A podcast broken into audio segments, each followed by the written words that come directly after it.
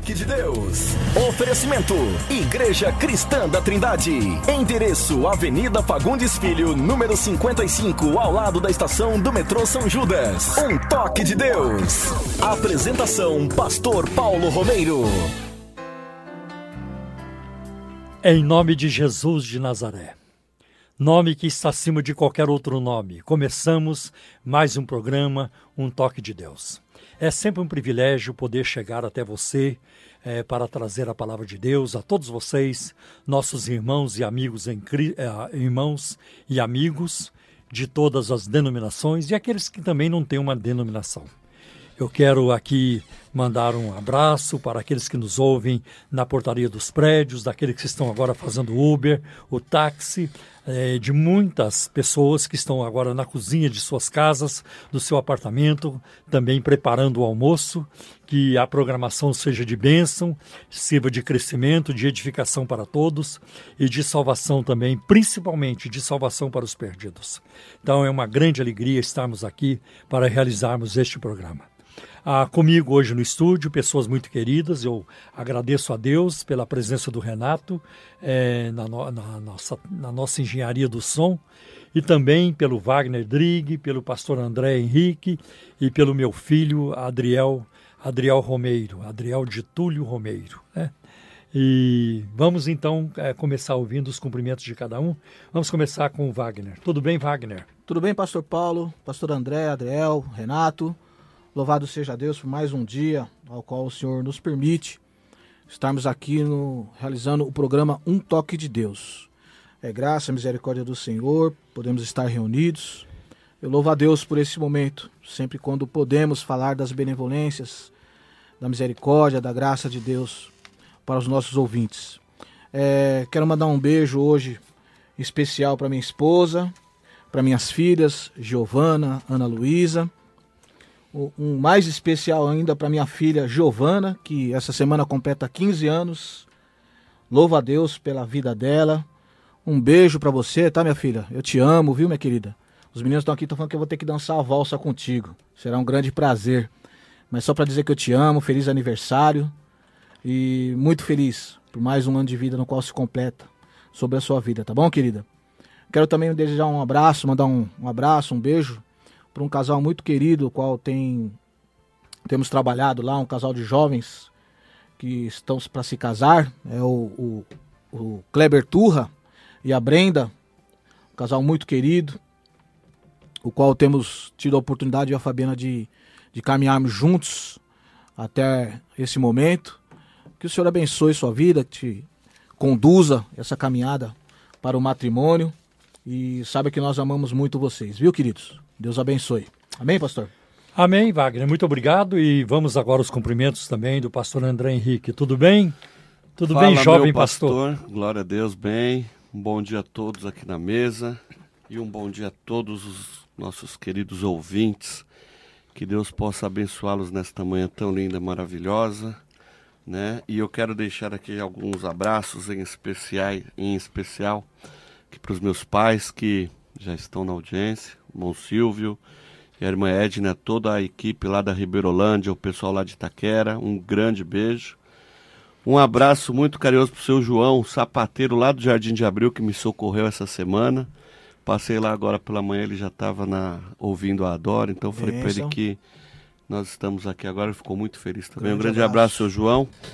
E um abraço também para um casal muito querido. Ontem eu e a minha esposa Renata, um beijo também para Renata, estivemos visitando ontem a irmã Luciana, a irmã Fátima e o irmão Marcelo.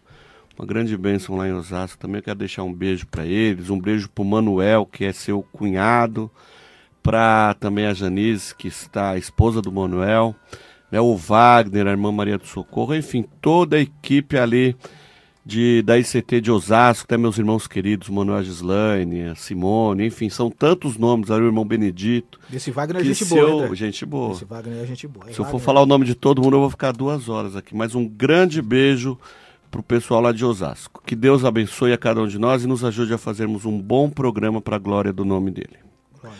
Amém. Muito obrigado, André. Vou ouvir os cumprimentos também do Adriel. Tudo bem, jovem? Tudo bem, sim. Um bom dia para todos que estão aqui no estúdio, bom dia para todos os que estão nos ouvindo também. É muito bom, mais uma vez, estar aqui para ouvir e também para falar a respeito do amor de Jesus. Em especial, quero mandar um abraço e um beijo para minha mãe, Simone, que está nos ouvindo neste momento. E eu te amo muito, mãe. Beijão. Eu também te amo muito, minha querida, minha esposa. Deus te abençoe. Em nome de Jesus. Estou muito feliz que o programa hoje, ah, não apenas hoje, mas a partir da, da semana passada, o programa, nosso programa Um Toque de Deus, passa a ser ouvido no mundo inteiro.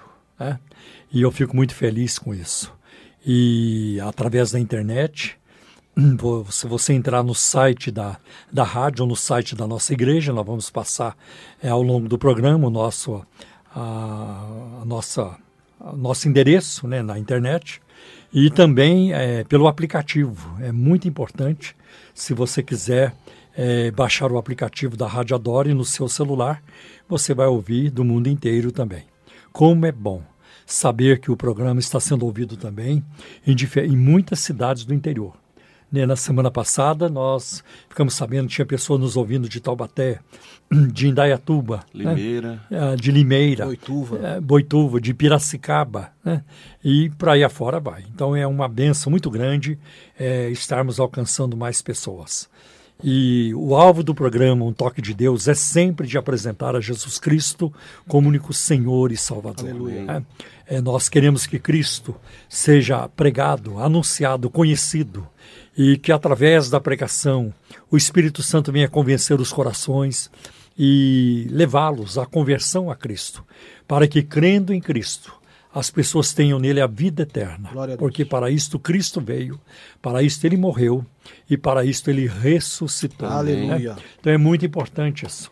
E durante o programa, se você tiver uma pergunta sobre a Bíblia, sobre é, religiões, crenças, crendices, questões relacionadas à fé, à Bíblia Sagrada, ligue para cá. E na medida do possível responderemos suas perguntas.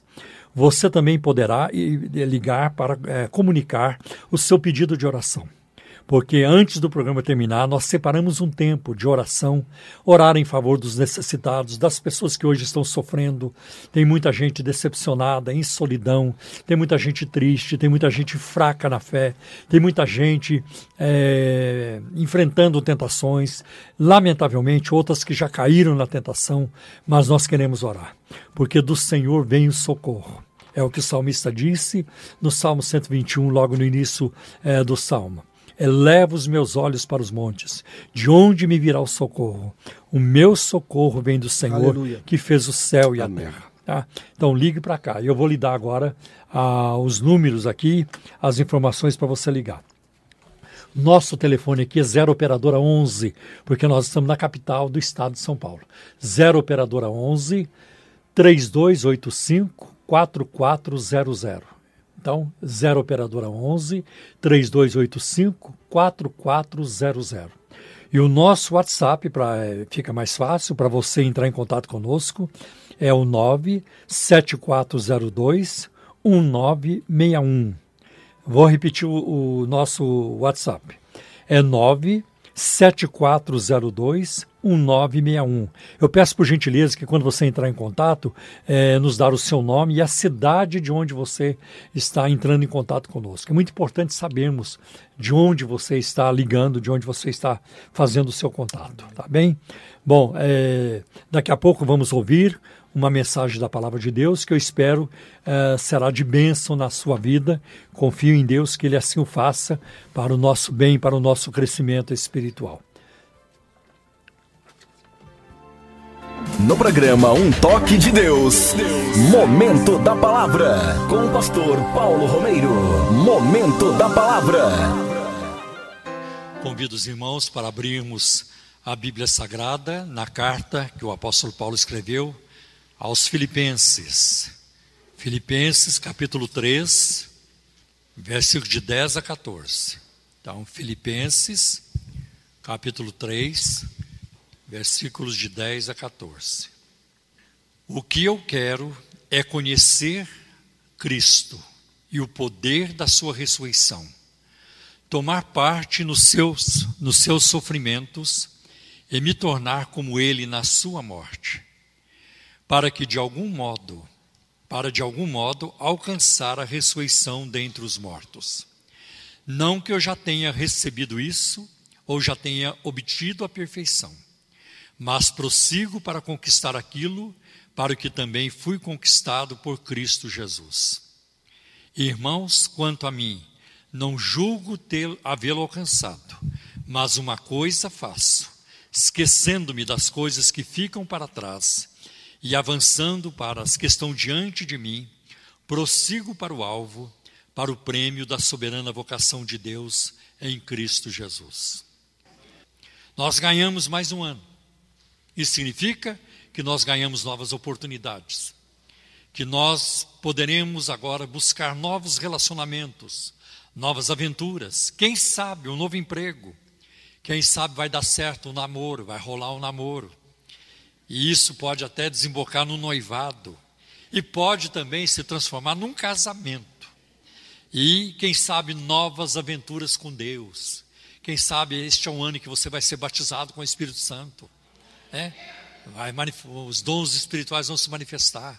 Quem sabe vai ser a primeira vez na sua vida esse ano que você vai expulsar um demônio. É, pode ser. É. Ore, busque o poder de Deus. Porque eu acho que o Senhor não manda nenhum endemoniado para um crente vazio, porque só vai passar vergonha mesmo. Então, é, se você começar a buscar Deus, o poder de Deus, os milagres vão começar a acontecer. Eu creio nisso, eu creio nisso. É uma benção. Irmãos, nós temos pela frente 12 meses, 52 semanas, 365 dias, 8.760 horas. Sabia disso? 525.600 minutos. É bastante tempo. 31 milhões 536 mil segundos. Agora, claro, já, nós já gastamos um pouquinho, mas esses números aí são enormes. Né? O que é que nós vamos fazer com tanto tempo assim? O início de um ano é uma época de decisões, de planos e propósitos. Tem aqueles que dizem, eu vou ler a Bíblia. Aí ele lê uma semana e depois para. Aí no ano seguinte ele fala, ah, eu vou ler, vou ler a Bíblia. Aí lê mais alguns capítulos, parou de novo. Não é assim que funciona? É assim. É. Mas é um ano de eu vou orar mais. Aí começa a orar um pouquinho, depois vai parando, né? E assim por diante. Então, o início do ano é uma época de tomar, fazer decisões, planos, propósitos. Alguns fazem o plano de passar mais tempo com a família. Né? Acho interessante isso. Né? Estava ouvindo um filósofo esses dias falando que quando ele tem um sítio aqui perto de São Paulo, é um homem muito inteligente, e ele disse que quando vai para o sítio com a esposa e os filhos, Lá não tem televisão e nunca terá. Nunca terá. Ele não é crente. Ele não é crente, mas ele funciona assim, porque lá nós temos uns aos outros. E que também na hora da comida ninguém leva o celular para a mesa, né? porque a família precisa, é, precisa investir no relacionamento. Né? Uma outra decisão que muita gente toma é: eu vou fazer exercício físico, eu vou caminhar, eu vou para academia, eu vou perder peso. Parar de beber e de fumar, isso não se aplica a nós, espero, né? Mas alguns fazem esse plano também. Sair das dívidas, isso é uma boa coisa, mas alguns não conseguem, mas é um bom plano. Agora, o apóstolo Paulo, ele colocou alguns alvos para ele neste texto que nós acabamos de ler. Ele disse que queria conhecer a Cristo, tomar parte nos seus sofrimentos. Aí a turma do neopentecostalismo vai dizer: está amarrado. Está amarrado. Né? Mas como Paulo não era anel, ele disse: Eu quero tomar parte dos seus sofrimentos. Tornar-me como Cristo, alcançar a ressurreição. Era tudo o que ele queria. É o que nós devemos buscar também. É isso que nós devemos buscar. Eu sei que Deus é bom, pode dar para você uma casa maravilhosa esse ano. Eu sei que Deus é bom, pode te dar um carro maravilhoso, pode vir uma grana violenta na sua vida, pode, eu, eu creio nisso. Mas o mais importante, devemos buscar isso: conhecer a Cristo, amá-lo e é, perseguir o alvo que Paulo persegue aqui também. Primeira coisa que eu vejo em Paulo, e eu é, peguei uma ajuda do comentário de Wiersbe, do Novo Testamento, então a primeira coisa que eu vejo em Paulo aqui, quando ele diz: Eu não julgo que alcancei isso. Eu não acredito que eu já alcancei. Tá? Então isso demonstra o quê? Paulo tem uma certa frustração, uma dose de decepção, não com Jesus, mas consigo mesmo. É, e, e, consigo mesmo. E essa é a declaração de um homem que tinha um calibre espiritual tremendo. Quem de nós tem o nível do apóstolo Paulo? Ninguém de nós tem. Então ele foi até o terceiro céu, viveu experiências. Deus, pelas mãos de Paulo, fazia maravilhas extraordinárias, grandes milagres e tudo isso. E mesmo assim, este homem está insatisfeito. Eu acho isso muito interessante. Né? E é claro que Paulo estava satisfeito com Cristo, mas ele não estava muito satisfeito consigo mesmo. Né? Eu acho com a sua vida cristã. E, e este é o primeiro elemento, é a primeira coisa que precisa existir na nossa vida para a gente avançar na corrida cristã. O dia que alguém diz, eu não preciso de mais dinheiro, eu tenho uma boa aposentadoria, essa pessoa não vai procurar mais emprego. Né? No dia que alguém achar, eu já sei tudo, não vai aprender mais, não vai ler mais ninguém. Então, no dia que alguém achar, minha vida espiritual está boa assim mesmo, você não progredirá mais. É preciso que sejamos tomados de uma insatisfação santa, positiva, para a gente continuar buscando a Deus e, e, e irmos enriquecendo a vida espiritual. É muito importante isso. Né? Bom, se Paulo, Paulo, também fez uma outra coisa interessante. Ele não se comparou é, com os outros irmãos. Né? Ele não se comparou. Eu quero conhecer a Cristo. Se Paulo tivesse se comparado com os outros, ele seria tentado a se orgulhar. Ele oraria em, em volta e dizia: Quem é que é, quem é que faz os milagres que Deus tem feito através de mim? Quem é que tem a cultura que eu tenho? Quem é que recebeu os mistérios de Deus? Quem é que foi até o terceiro céu? Eu não vejo, não conheço ninguém. Não conheço ninguém ao meu redor. Não, Paulo não se comparou com os outros, ele se comparou consigo mesmo e com Jesus Cristo. Então, quando você. E o problema é esse: tem muitos crentes que se comparam com outros e às vezes escolhem maus modelos. Né? Se comparam com gente que, que não está bem na vida espiritual, não está bem na vida ética, na vida moral. Tem gente que vai atrás disso. Tem uns, por exemplo, que endeusam, né? estão idolatrando é, líderes religiosos do Brasil que não têm moral, não têm ética, são picaretas, e muita gente acha que eles são homens de Deus, né? o homem de Deus, e aquele negócio todo. E Paulo não fez isso, ele olhou para Cristo, ele se comparou a Jesus. Eu quero ser como ele. Né? E aí a gente vê é, que Paulo é, está em busca disso, a gente percebe nele uma maturidade também. E uma das características da maturidade é quando a gente tem consciência da sua própria imperfeição. Né? Eu preciso melhorar. Paulo tinha essa consciência muito clara. Eu sou o menor dos apóstolos. Depois ele vai descrever: eu sou o menor dos santos. Depois ele diz: eu sou o pior dos pecadores. Então ele tinha essa consciência. Enquanto você estiver contente com a sua vida espiritual, ela vai continuar do mesmo jeito que é. Não haverá progresso, não haverá coisas novas. Se você não for tomado de uma insatisfação, não, eu não posso continuar como estou. Eu preciso colocar a boca no pó, eu preciso buscar, eu preciso orar, eu preciso viver as maravilhas de Deus. Ah, enquanto isso não acontecer, não vai mudar. E você precisa disso agora. Muitos de nós aqui estamos sem unção do Espírito, muitos de nós estamos sem poder, muitos de nós, nós não operamos em milagres, nós não vemos a, a, a fé pentecostal sendo expressada na nossa maneira de viver. Muitos de nós, e nós precisamos buscar isso. Deus tem mais para cada um de nós. Deus tem mais para mim, eu estou sendo exortado aqui enquanto falo também, o Espírito Santo me incomoda, Deus fala com cada um de nós. Vai orar, vai orar, vai orar. Vai ler a Bíblia, vai ler a Bíblia, vai ler a Bíblia. Vai fazer visitas. É alguém precisando. Vai atender. Né? O Espírito Santo não dá sossego para mim. Graças a Deus. E eu quero que ele continue não dando sossego para mim. Tá? Eu quero essa insatisfação constante.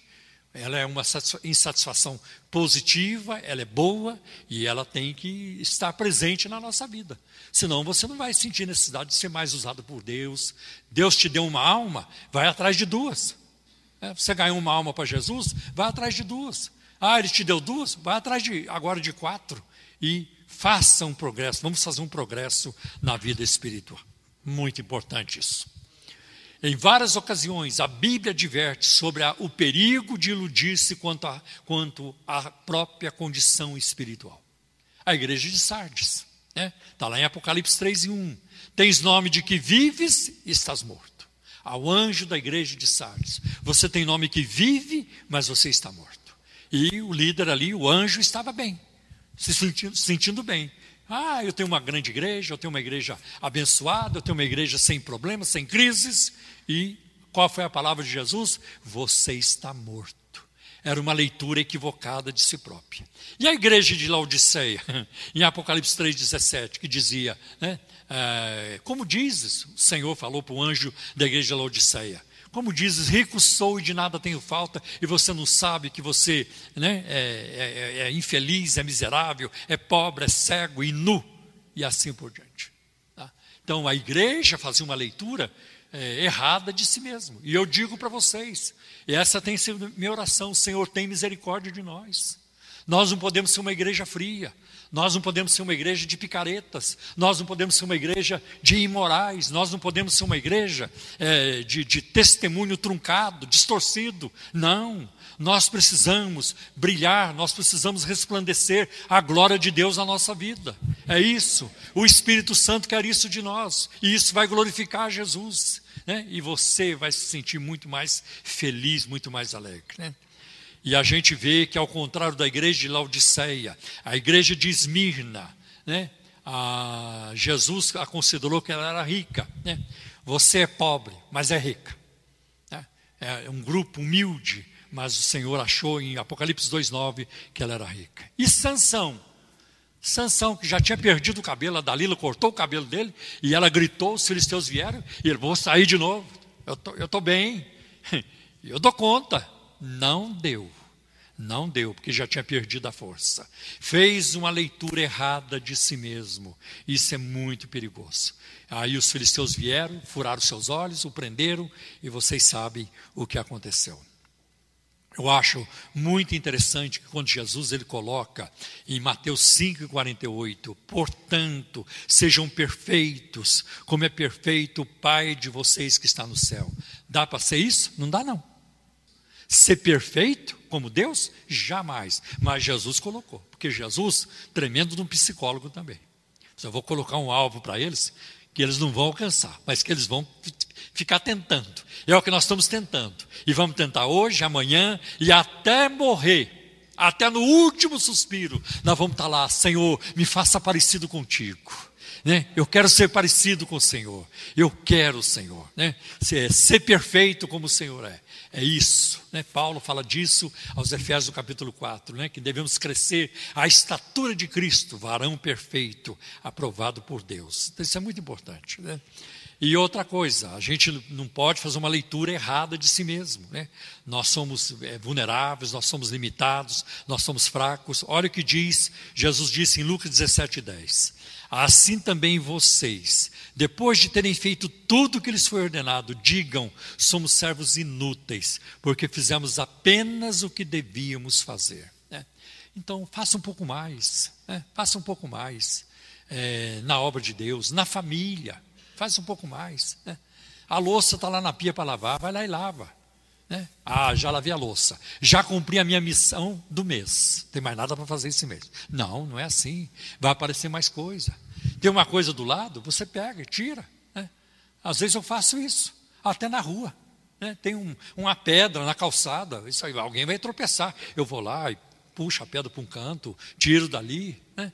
Eu podia passar direto. A prefeitura não me paga para fazer isso. Né? Eu não sou pago para fazer isso. Não, a gente faz. Né? Como isso é importante é, para a nossa vida também. Uma insatisfação positiva, essencial para o progresso espiritual. Outra coisa que vemos em Paulo é dedicação. Ele é focado. Uma coisa faço. Eu faço uma coisa. E essa é uma coisa importante para a vida cristã. Para a vida cristã. Só uma coisa, né? É, Jesus falou é, para o jovem rico lá em Marcos capítulo 10. Senhor, eu já guardo os mandamentos, já faço tudo isso. Falta-te uma coisa. E essa expressão, uma coisa, aparece bastante na Bíblia. Jesus a usou para Marta, irmã de Lázaro, lá em Betânia, quando ele diz: Marta, Marta, você está preocupada com muitas coisas, né? mas uma só é necessária. Quem mira em todas as direções acaba não acertando em lugar nenhum. Tem como você fazer tudo. Né? Eu conheci um pastor, ele é vivo ainda. Né? Eu, eu conheço um pastor, que conheço, ele é vivo, que ele, ele fazia tudo na igreja. É uma, uma, é uma coisa impensável. Ele abriu o culto, ele orava, ele dava os avisos, ele sentava no, no, no teclado para dirigir o louvor, terminou o louvor, ele vinha para pregar, terminava a pregação, ele orava, terminava. Só ele. Uma vez eu fui pregar numa igreja no interior. Não vou falar onde é. é fui pregar numa igreja no interior, uma igreja boa. Né? Uma igreja, vou até falar a denominação, foi uma igreja batista. E eu amo os batistas. Ah. Eu não ouvi a voz de ninguém naquela igreja nos três dias que fiquei lá, só a do pastor, de ninguém mais. O grupo de louvor subia, cantava, mas ninguém falava nada, não lia o versículo, ele não chamou ninguém para orar, não, até na hora da contribuição, era ele mesmo que orava e tudo isso. Ele fez tudo. Ninguém, eu não ouvi a voz de ninguém no púlpito, a não ser do pastor. Isso não está certo. Então, isso não está certo. Então, a pessoa é, também é, monopoliza e isso não fica bem. Então, a, gente vê, por exemplo, muitos cristãos estão envolvidos demais em várias coisas. Né? quando na verdade o segredo do progresso é concentrar-se numa coisa. Tá? Eu, é, eu não conhecia essa mulher, eu gostaria de tê-la conhecido. Mas quando eu cheguei na América do Norte, em 1979, a gente ouvia muito falar em Kathleen Kuhlman, uma pregadora de cura divina. Né? E ela teve um ministério assim muito grande, de grande repercussão. Tinha uma, algumas controvérsias, tinha também. Mas eu creio que o lado positivo também é, pesou. Ela era, era muito usada por Deus, principalmente na cura divina. Tá? E ela começou a ser usada por Deus aos 65 anos. Está vendo? Tem tempo ainda para vocês. dá, dá, dá, tempo ainda. aos 65 anos. Né? E ela um dia perguntou para Deus: Senhor, por que, que o Senhor esperou eu fazer 65 anos para me dar esse ministério? É, porque se você tivesse começado antes, ia quebrar a cara. Eu te conheço. É, então eu tive que te preparar, esperar, e isso foi uma grande benção. O que, que ela fazia? Ela chamou uma pessoa dizendo: Eu não entendo de relações públicas, você entende, cuida disso para mim. Chamava outro: Eu não entendo de música, você entende, cuida disso para mim. Chamava outro: Eu não entendo de administração, não sei administrar, mas você cuida para mim? Cuida. Então ela distribuiu. E ela ficou na oração e na palavra, seguindo o modelo de Atos, lá, né? Atos capítulo 6. Então, é, muito, cuida muito cuidado, querer fazer tudo ao mesmo tempo, não tem jeito. O cristão deve dedicar-se a correr a carreira cristã. Nenhum atleta é bem sucedido ao fazer de tudo. Seu sucesso deve-se à sua especialização. E hoje a própria medicina trabalha assim. Não tem um médico que é tudo.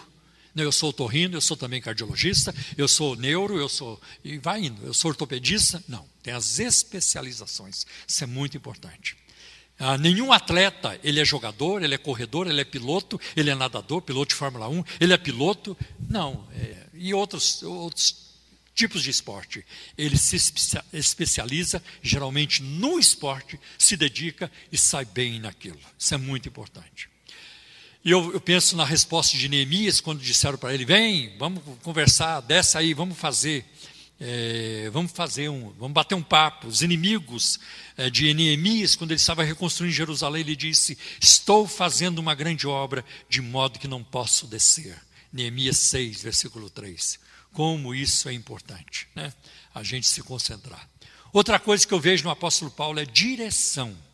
Então ele diz também no texto, capítulo, no versículo 3, avançando para as coisas que estão diante de mim. Eu estou indo, eu tenho uma direção. O cristão olha para onde? Para o futuro. O cristão olha para o futuro. É lamentável que a igreja, uma boa parte da igreja brasileira, não consegue olhar para o futuro. Ela está presa ainda na lei de Moisés, no passado, não consegue se contentar com a nova aliança no sangue do Cordeiro, e aí eles têm que colocar chofar no culto, e bandeira de Israel, e, e um menor, menorá, e um punhado de coisa que tem a ver com o judaísmo, do qual Cristo nos livrou. Cristo nos livrou da lei de Moisés e é, guardar festas judaicas e a arca da aliança, anta a arca dourada carregada nos ombros, tudo balela, não tem valor nenhum, é uma afronta ao Espírito Santo quem faz isso. É uma afronta, é um desrespeito à palavra de Deus, é um desrespeito à carta aos Gálatas e ao livro de Hebreus também. Nós estamos na aliança do sangue do Cordeiro, Novo Testamento, uma nova aliança. O cristão deve estar voltado para o futuro, e Paulo diz isso, esquecendo-me das coisas que para trás ficam, ele tinha muita coisa que esquecer. Tá? Eu já deixei Gamaliel, meu mestre agora é Jesus. Eu deixei Moisés, né? ah, o meu mestre agora é Jesus. Eu já deixei a, a minha tribo, de Benjamim, eu agora pertenço à família de Deus. Ele fala, ele trabalha muito isso. Ele não estava mais preso no seu currículo enorme que ele tinha, no seu pedigree, essas coisas, agora ele estava na família de Deus. Como isso é importante. Né? Esquecendo-me, e Paulo tinha que esquecer mesmo. Né? A, a morte de Estevão, ele participou, e muitas outras coisas.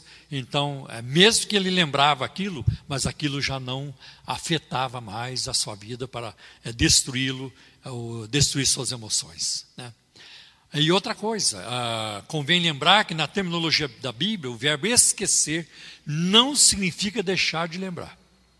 A menos que se trate de um caso de demência mental, senilidade ou de problema de saúde, problema neurológico, nenhum indivíduo maduro é capaz de se esquecer do que aconteceu no passado. Tem muita coisa que eu não lembro, mas eu lembro. E eu me lembro hoje, 50 anos depois, 60 anos depois. Eu já estou com 67. E então eu me lembro de coisas boas na minha vida e coisas ruins na minha vida. De tudo não me lembro mas eu me lembro de muita coisa. Tá? Então não tem como a gente esquecer. Às vezes desejamos ter a, a capacidade de apagar certas memórias, mas sabemos que isso não é possível. Na Bíblia, esquecer significa não ser mais influenciado ou afetado por algo. Ah. Quando Deus promete, lá em Hebreus 10, 17, também de nenhum modo me lembrarei dos seus pecados e das suas iniquidades. Isso significa que Deus esqueceu? Deus não sabe mais o que você fez? Claro que Ele continua sabendo. Mas o que, é que Deus está querendo dizer para a gente nessa hora?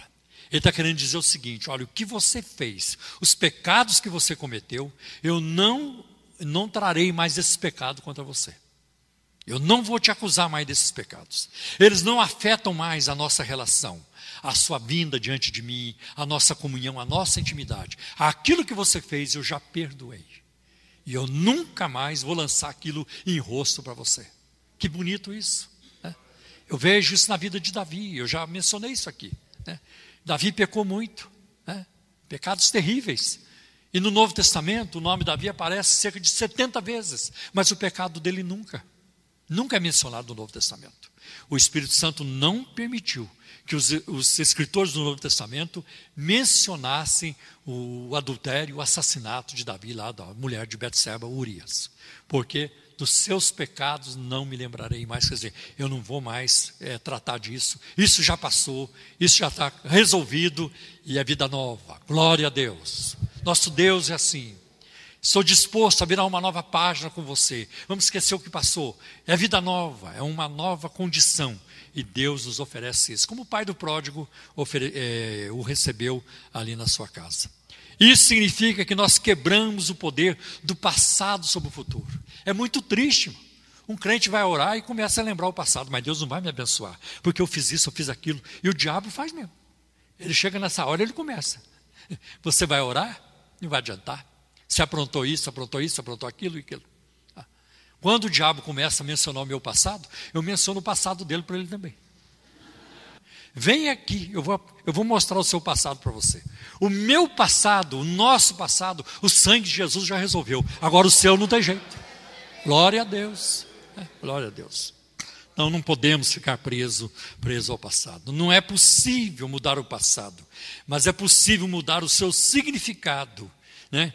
E isso é algo que nós devemos fazer. Isso não me afeta mais. E erros do passado servem também como lições. Se a gente aprendeu com eles, então é menos mal. Havia coisas do passado de Paulo que talvez servissem de peso para atrasá-lo na sua corrida, né? mas se tornaram inspirações para fazê-lo correr ainda mais rápido. Né? Os acontecimentos não mudaram, o que mudou foi a sua maneira de encará-los. E ele falou mais de uma vez, duas ou três vezes, sobre a morte de Estevão. Eu consenti na morte de Estevão. Né? E ele contava isso não porque ele estava com sentimento de culpa. Jesus já havia perdoado, mas para reforçar o seu testemunho. Eu arrastava homens e mulheres, eu aprovava a morte daquelas pessoas, né? do, do, do, do caminho, do, do, do Cristo que hoje eu defendo e prego. Eu era assim. Então ele não contava porque estava se sentindo culpado e tudo. Não, para reforçar o seu testemunho. Olha o que eu fazia. E hoje eu estou aqui defendendo essa verdade, o evangelho que eles pregavam. Que coisa bonita Paulo ah, fez a respeito do seu passado. Um bom exemplo disso é José, lá no Egito, o filho de Jacó. Né? Foi vendido pelos irmãos e no fim, quando eles se reúnem, os irmãos estão preocupados. E agora? Nós estamos fritos porque o nosso irmão, que nós tanto prejudicamos, perseguimos, ele é o segundo homem do Egito, tem um poder enorme, ele vai acabar com a gente. Eles estavam com medo, está lá, quase no final de Gênesis tem esse, tem esse texto. E quando José se reuniu com eles, eles morrendo de medo, José disse: Não tenham medo, não tenham medo, tá? não vão fazer nada contra vocês. Aquilo que vocês intentaram para o mal, Deus transformou em bênção. Deus tinha um plano. Deus estava envolvido. Deus estava envolvido. Essa, essa é a grande questão. Às vezes você está passando uma luta, uma coisa terrível, difícil. Deus está envolvido. Deus está envolvido. Tá? Então eu vejo isso na vida de José. Então Deus ele, ele, ele, ele transformou em bênção. Quando venderam José, quando José foi para a casa de Potifar e acusado, foi para a cadeia, é, na prisão, Deus estava com ele. E o texto diz: e o Senhor era com José. É. Então, Deus está conosco, não é só quando você entra na agência de carro, olha aquele negócio brilhando, bonito, o dinheiro está ali para comprar e você compra. Deus é bom, é, o Senhor é bom. Né? Aí recebe a, aposentadoria, né? os atrasados e tudo, entra uma bolada na sua conta, Deus é bom. Mas Deus é bom nas horas incertas, nas circunstâncias difíceis, quando a notícia do médico não é boa, né? quando as portas se fecham, quando você é despedido. Deus é bom em todo o tempo, em todo o tempo. Glória a Deus. Então a gente deve e precisamos confiar sempre nessa grande questão. Sem dúvida, os seus irmãos o haviam maltratado, mas ele olhou para o passado do ponto de vista de Deus. Olha onde ele estava agora. Né? E eu acho muito interessante. Muitos cristãos encontram-se presos no passado, tentam correr para trás. Não é de se admirar que vivam tropeçando e atrapalhando outros corredores. Imagine numa corrida, tem lá a corrida em equipe, por exemplo, eu não manjo muito de esporte, mas está lá no estádio a turma correndo, na pista, e é, tem até aquela corrida é, que você passa o bastão um para o outro, né? e tem em equipe. Imagina se um deles começa a correr o contrário. Gente, bagunçou tudo. Vai atropelar os outros.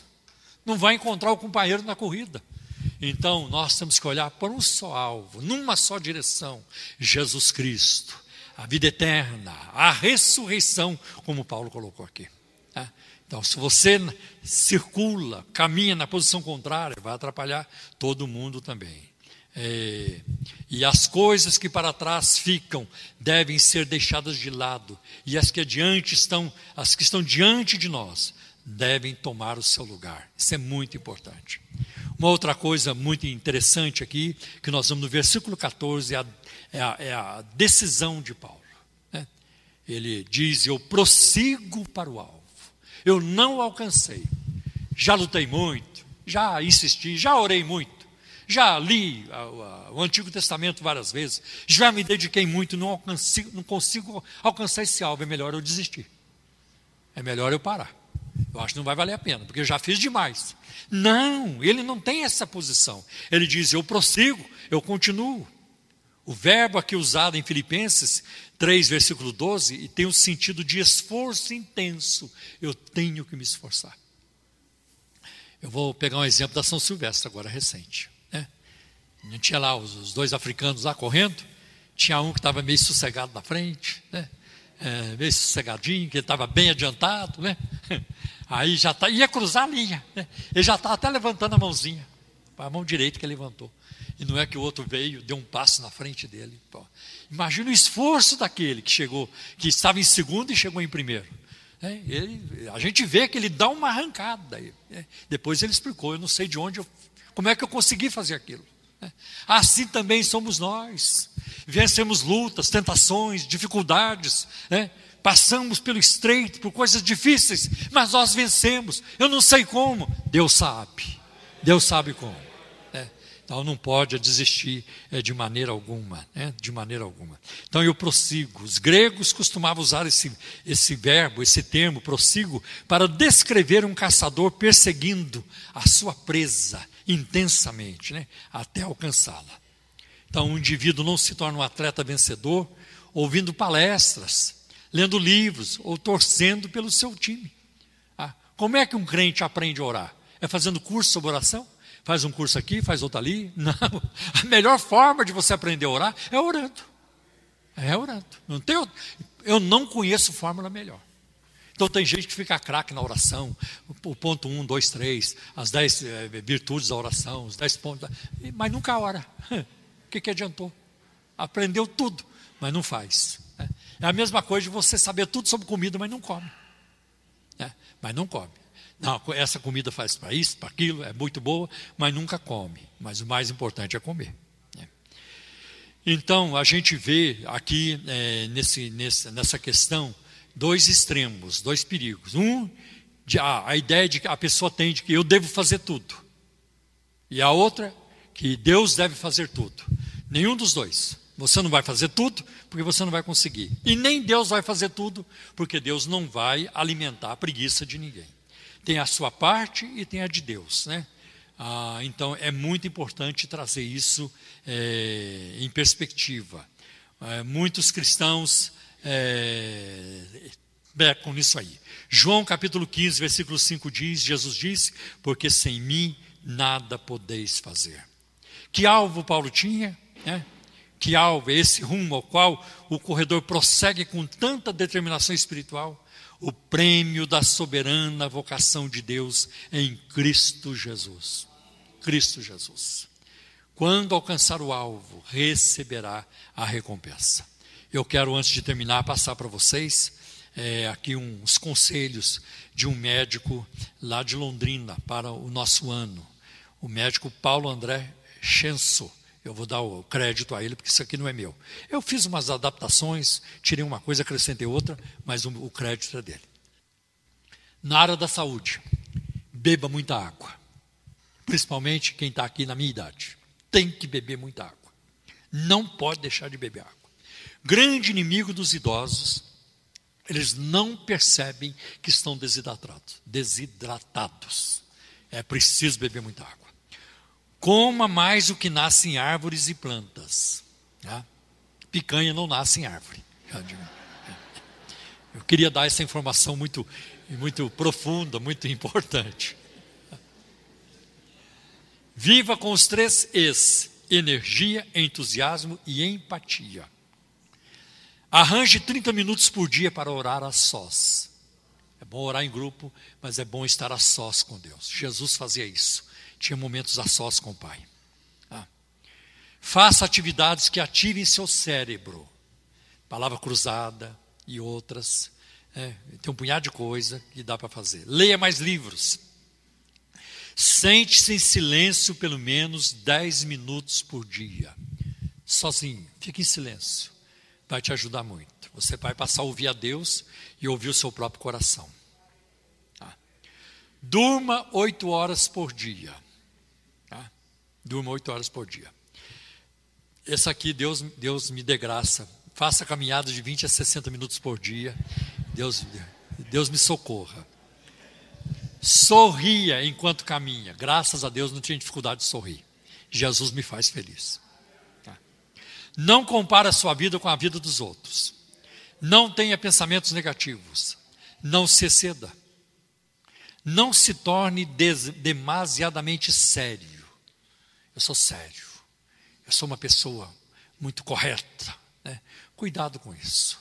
Tem que haver um, uma pitada de humor na nossa vida, uma certa flexibilidade, senão a gente não vive direito. Não desperdice a sua energia e tempo com fofocas. Vai valer a pena. Sonhe mais. Quem tem que sonhar é você. Deus não sonha. Sabia disso? Deus não, não sonha. Já pensou Deus sonhando?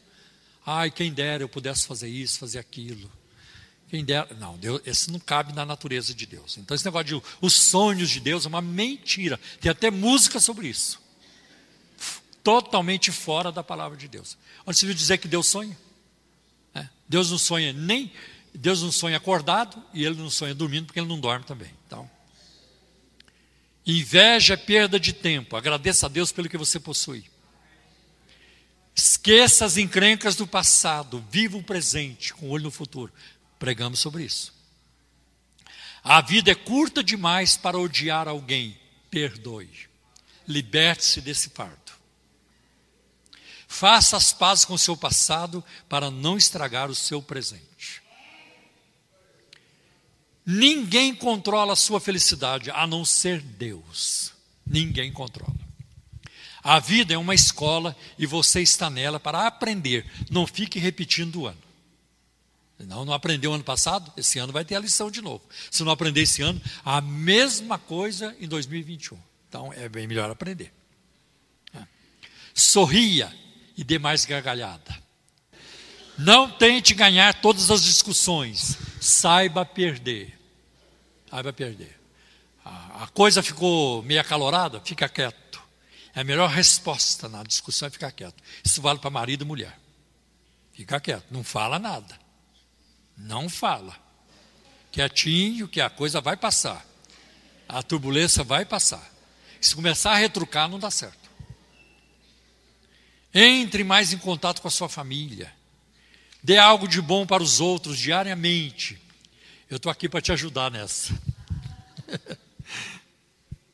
Perdoe tudo e a todos.